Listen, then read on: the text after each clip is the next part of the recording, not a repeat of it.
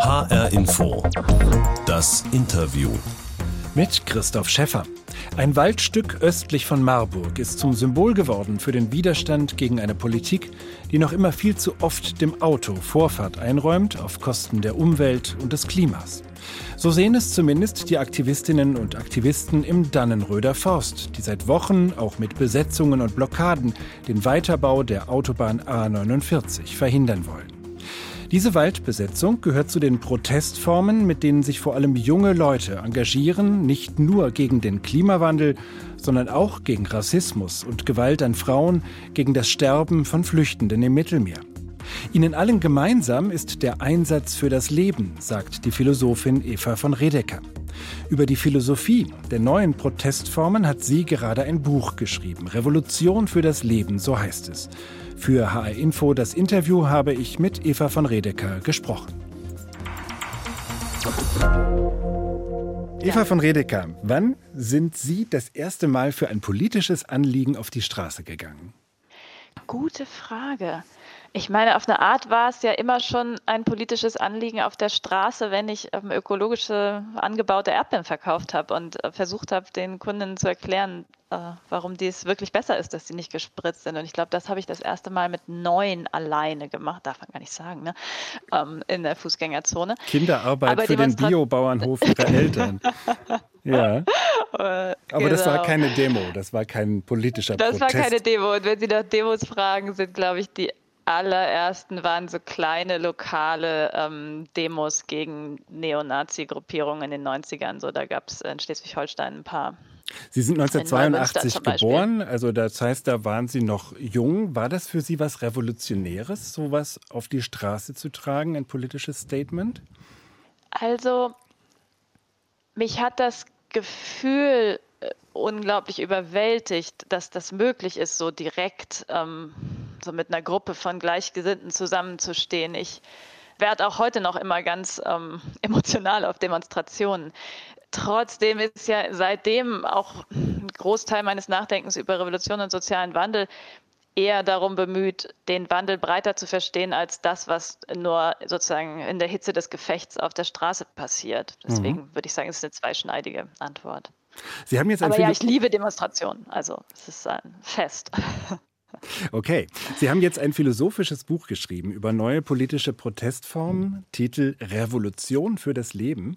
Und ich würde gerne erstmal verstehen, was Sie mit Revolution meinen. Dazu würde ich Ihnen gerne so ein paar Behauptungen äh, vortragen und Sie sagen ja. mir bitte, stimmt oder stimmt nicht, okay?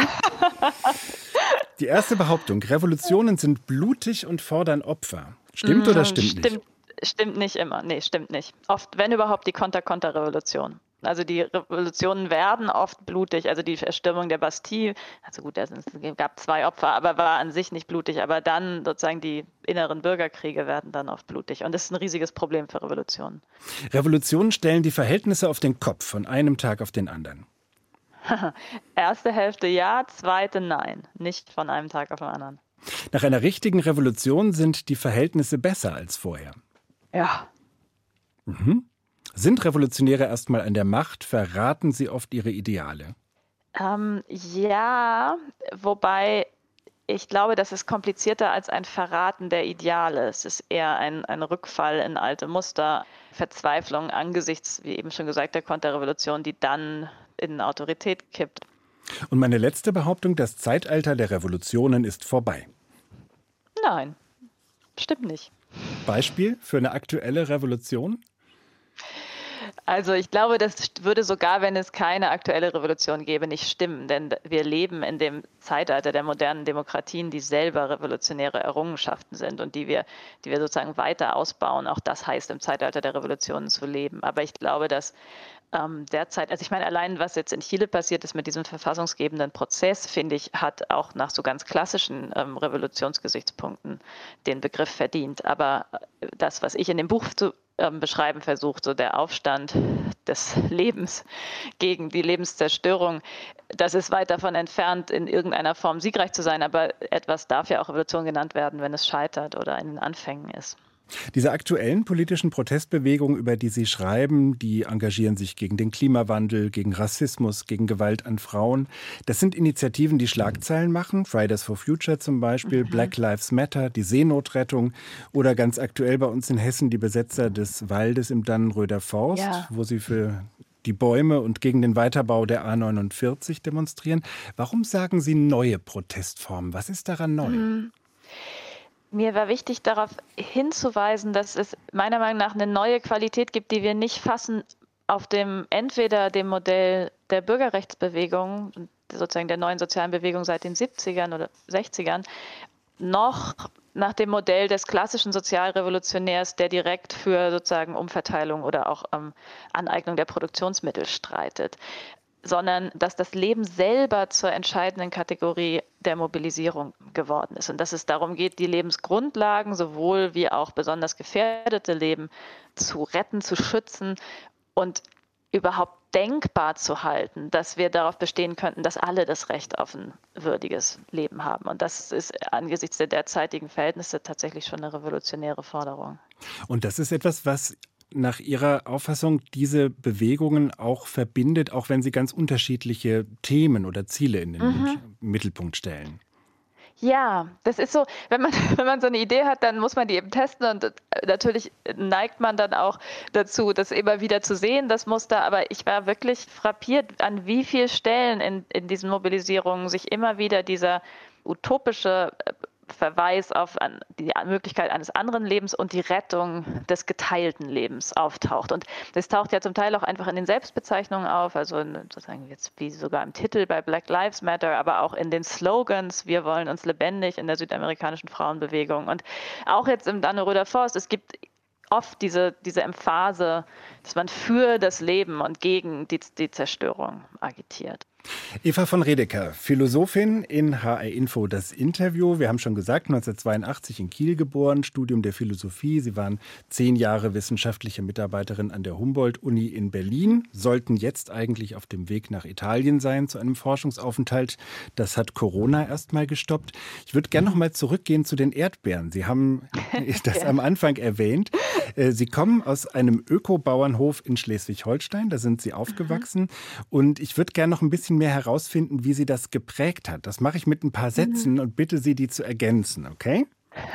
Okay. Fangen wir an mit den Erdbeeren. Erdbeeren, die wirklich nach etwas schmecken, die brauchen vor allem die Gelegenheit zu langsamem Wachstum und Frische.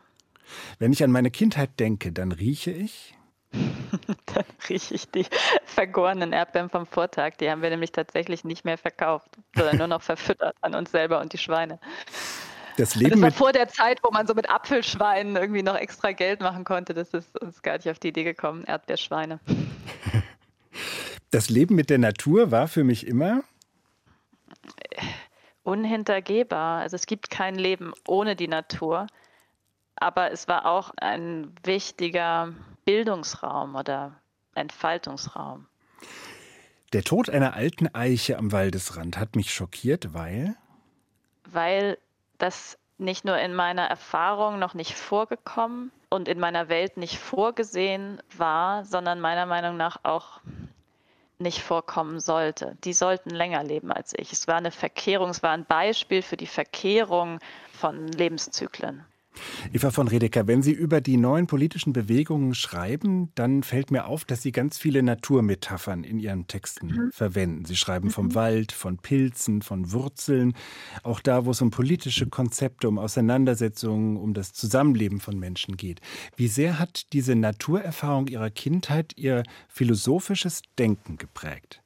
Es ist interessant. Ich glaube, erstmal eher, indem sie mich katapultiert hat in die Neugierde nach allem, was es noch so gibt. Und es hat vielleicht auch mein philosophisches Denken geprägt, in dem das, was ich am unverständlichsten fand, eher so die, die urbane, ähm, progressive Moderne war und ich erstmal Begriffe brauchte, um das zu verstehen. Ähm, trotzdem gab es plötzlich die Gelegenheit, dieses neue Wissen gewissermaßen mit dem älteren zusammenzufügen, weil mir schien, dass das in dem gegenwärtigen Zustand der Welt, im Moment der Weltgeschichte, notwendig war. Also man kann eine Gesellschaftstheorie, die Naturverhältnisse nicht mitbedenkt, kann uns, glaube ich, gar keine ähm, gültige Emanzipationsperspektive mehr aufweisen. Und insofern gibt es in dem Buch sozusagen einerseits den Versuch, philosophische Begriffe für sowas wie natürliche Kreisläufe und Zeiten zu entwickeln. Und andererseits gibt es so diese Naturmetaphern, die sich durchziehen. Das ist natürlich nur ein Mittel der Darstellung, aber, aber eins, was den Punkt dass man die natürlichen Lebensgrundlagen mitdenken muss, sozusagen lebendig hält oder, oder im Hinterkopf hält, ja, dass es sozusagen immer wieder auftaucht in den Bildern. Und dass ich da vielleicht eine besondere Neigung zu habe oder mir diese Bilder schneller kommen als andere, das hat sicher mit meiner Kindheit zu tun. Mhm. Aber ich halte fest, dass Sie ein gutes Verhältnis zur Natur äh, voraussetzend für eine wirkliche Emanzipation, wie Sie sagen, oder auch für eine Revolution für das Leben, äh, so der Titel Ihres Buches. Ähm, dieses Verhältnis zur Natur beschreiben Sie mit Begriffen wie man soll nicht beherrschen, nicht verwerten, nicht zerstören. Stattdessen wollen Sie retten, regenerieren, teilen, pflegen. Ehrlich gesagt, das klingt für mich gar nicht so revolutionär, sondern bösartig gesagt, in der Weihnachtspredigt würden diese Begriffe auch gut passen, oder? Ja, warum nicht? Ähm, also, erstens, ich glaube, Sie, Sie sagten eben, äh, gutes Verhältnis zur Natur das ist, glaube ich, dann auch der Unterschied zur Weihnachtspredigt. Es geht nicht darum, dass man irgendwie eine, eine liebevolle Haltung gegenüber, also liebe deinen nächsten Baum, ja, ähm, hat, auch wenn nichts dagegen einzuwenden ist, sondern es geht darum, dass wir anders in der Natur arbeiten. Und wenn man so auf dem Land groß wird, dann hat man dieses romantisierende, sozusagen anschauende, betrachtende Naturverhältnis sowieso nicht. Ich finde es bis heute sehr komisch, ähm, spazieren zu gehen. Ich äh, reiß lieber das Unkraut am, äh, am Wegrand aus. Ja? Also das ist ja kein, jetzt nicht ein romantisches Verhältnis, sondern ein tätiges. Aber ich glaube, dass das Verstehen dieser Zusammenhänge und das Verstehen dessen, was gerade mit dem Planeten passiert, grundlegend ist. Und das verstehen Sie natürlich nicht nur durch die Beziehung zum nächsten Baum, aber das kann, glaube ich, ein Anlass sein, dafür die Szenarien, die uns KlimawissenschaftlerInnen ausmalen, ernst zu nehmen. Und ich halte es für problematisch, zu versuchen, durch die absolut zutreffenden apokalyptischen Szenarien, die man ausmalt, zu hoffen, Leute zum Handeln zu bewegen. Ich glaube, wenn man nicht auch über das im November blühende Gänseblümchen entsetzt ist, dann halte ich auch die Art von Handlungswunsch, ähm, in die einem der Furcht vorm Ertrinken äh, stürzt, für verdächtig. Man, man muss verstehen, dass wir uns dieser ganzen Dinge in unserer Umwelt anders annehmen muss. Ja, und die Begriffe, die sind sehr breit. Die können, also meinetwegen können die gerne auch für Predigten adaptiert werden. Das ist nur die Frage, wie man sie ausgestaltet. In Ihrem Buch geht es auch darum, was einem angesichts dieser Katastrophenszenarien, die uns mit dem ja. Klimawandel, aber auch mit anderen äh, Dingen äh, begegnen, äh, zum Beispiel die Situation von Flüchtlingen auf dem Mittelmeer und so weiter, was uns angesichts dieser Szenarien auch Hoffnung machen kann. Und Sie schreiben von Leben in Zwischenräumen, das sich dann auch in einer zärtlichen Form, wie Sie das äh, nennen, entwickeln kann. Sie leben in einer Landkommune in Brandenburg. Ist das so ein Zwischenraum für Sie? Für mich vielleicht, aber ich glaube, es ist kein vorbildhafter für die Welt als Ganzes. Und ich glaube, dass wenn man sein Privatleben unter so hehre Ansprüche stellt, dann äh, scheitert man damit. Das mhm. äh, sieht man ja auch gut an vielen ähm, Kommunen der 70er Jahre. Und ich, also das, was wir hier machen, intern würden wir uns nie so nennen, weil wir dem Anspruch, der damit in der Linken aufgemacht wäre, von voller Gütertrennung und wirklich das Gefühl, man ist hier der äh, Kristallisationspunkt des Politischen, überhaupt nicht gerecht werden. Ich meine, ich will einfach nicht in kleinen Zusammenhängen leben, sondern in, in größeren. Und ich will hier draußen leben und so ein altes, kaputtes Haus repariert man nicht alleine oder zu zweit, genau. So, aber was die Zwischenräume angeht, ich glaube, das Entscheidende ist, dass man die nicht nur da erkennt, wo es sich selbst als revolutionär bezeichnet, sondern zum Beispiel an allen Orten, wo solidarische Reproduktions- und Sorgearbeit geleistet wird. Und diese Zwischenräume bilden sich nicht einfach nur, wo Menschen sich begegnen, sondern wo sie sich versammeln um ein Stück Welt gewissermaßen, also um irgendwas Geteiltes. Und das kann der Stadtpark sein oder das kann die Kooperative sein oder das kann das Anliegen sein, jetzt den Bagger, in, der die Kohle schaufelt, mal zum Stillstand zu bringen. Und dann ist immer die Frage, wie nimmt man sich der Sache an? Ja, macht man das aneignend, habgierig und konkurrent, spaltend oder macht man es ähm, solidarisch, teilend und erhaltend oder wahrend? Und da haben Sie vollkommen recht, da kommt dann so eine Art konservatives Vokabular rein. HR Info das Interview mit der Philosophin Eva von Redeker. Wir sprechen über neue Formen des politischen Protests. Und in dieser Sendung, Frau von Redeker, gibt es immer eine Kiste. Die hören Sie hier klappern. Wir haben lauter so Überraschungen bereit. Ja. Das ist die HR Info Interviewbox und da kommt jetzt ein O-Ton für Sie heraus. This is all wrong. I shouldn't be up here. I should be back in school on the other side of the ocean. Yet you all come to us young people for hope. How dare you? You have stolen my dreams and my childhood with your empty words, and yet I'm one of the lucky ones. People are suffering, people are dying, entire ecosystems are collapsing. We are in the beginning of a mass extinction, and all you can talk about is money and fairy tales of eternal economic growth. How dare you! Haben Sie erkannt, wer da gesprochen Ja, hat? natürlich. Großartig. Und toll, dass Sie das Zitat in Gänze haben, wo nämlich sogar bei Greta auch schon die Kapitalismuskritik mit reinkommt. Ja, toll. Greta Thunberg beim Weltklimagipfel der UNO vor gut einem Jahr. Ja. Ähm, Greta Thunberg zieht ja viel Kritik auf sich, gerade auch mit diesem Auftritt. Inszenierte Wut wird ihr vorgeworfen. Vom Missbrauch eines Kindes für politische Zwecke ist die Rede. Wie hat das damals auf Sie gewirkt? Also tr- zutreffend, ähm, einfach ähm, angemessen, ja, angemessen.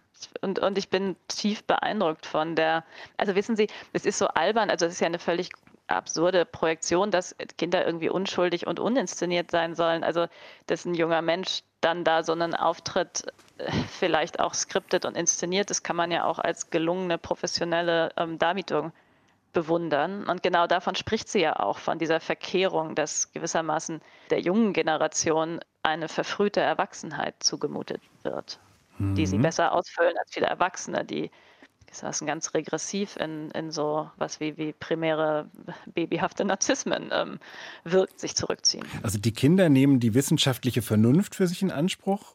Die Eltern werden konfrontiert mit dem Vorwurf, sie schauen weg, sie tun nichts. Kehrt sich da das Generationenverhältnis um in dieser Protestbewegung? Also so hat das ja auch Greta Thunberg im, im, Einstieg der Rede selber beschrieben, dass sozusagen alles verkehrt ist und dass sozusagen man sich auf die natürlichen Zeitlichkeiten auch der Generationen nicht mehr verlassen könne, auftaucht in, in der Zumutung, dass sie sich jetzt darum kümmern muss. Ich finde trotzdem es falsch zu sagen, das Generationenverhältnis verkehrt sich. Das, das ist, macht die Bewegung gleichzeitig zu stark und zu schwach. Denn einerseits ist es ja nicht die gesamte junge Generation, die hinter Fridays for Future steht.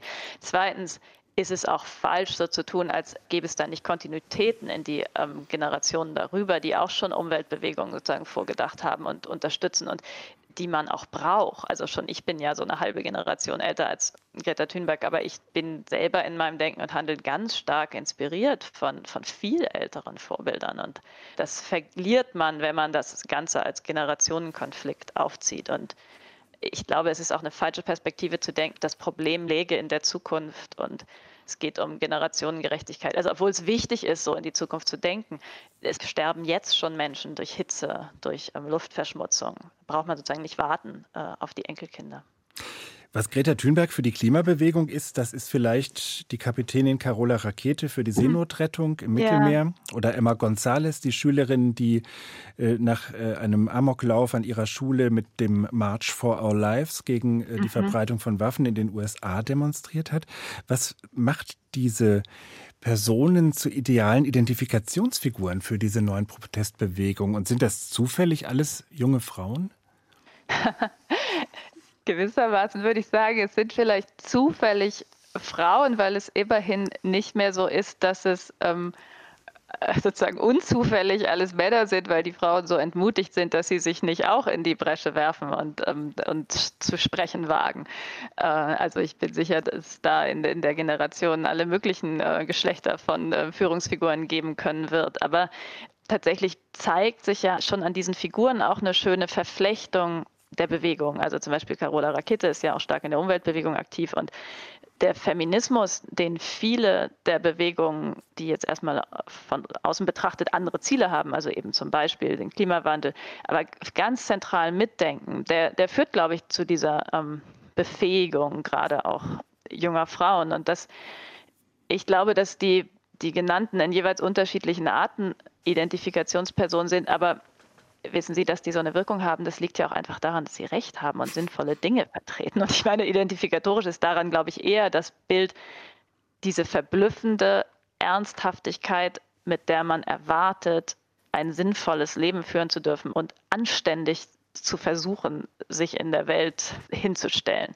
Das ist auch ein Teil der, der Wirksamkeit. Und dann herrlich, wenn es unterschiedlich sind, herrlich, wenn es Frauen sind, aber ja. Mhm.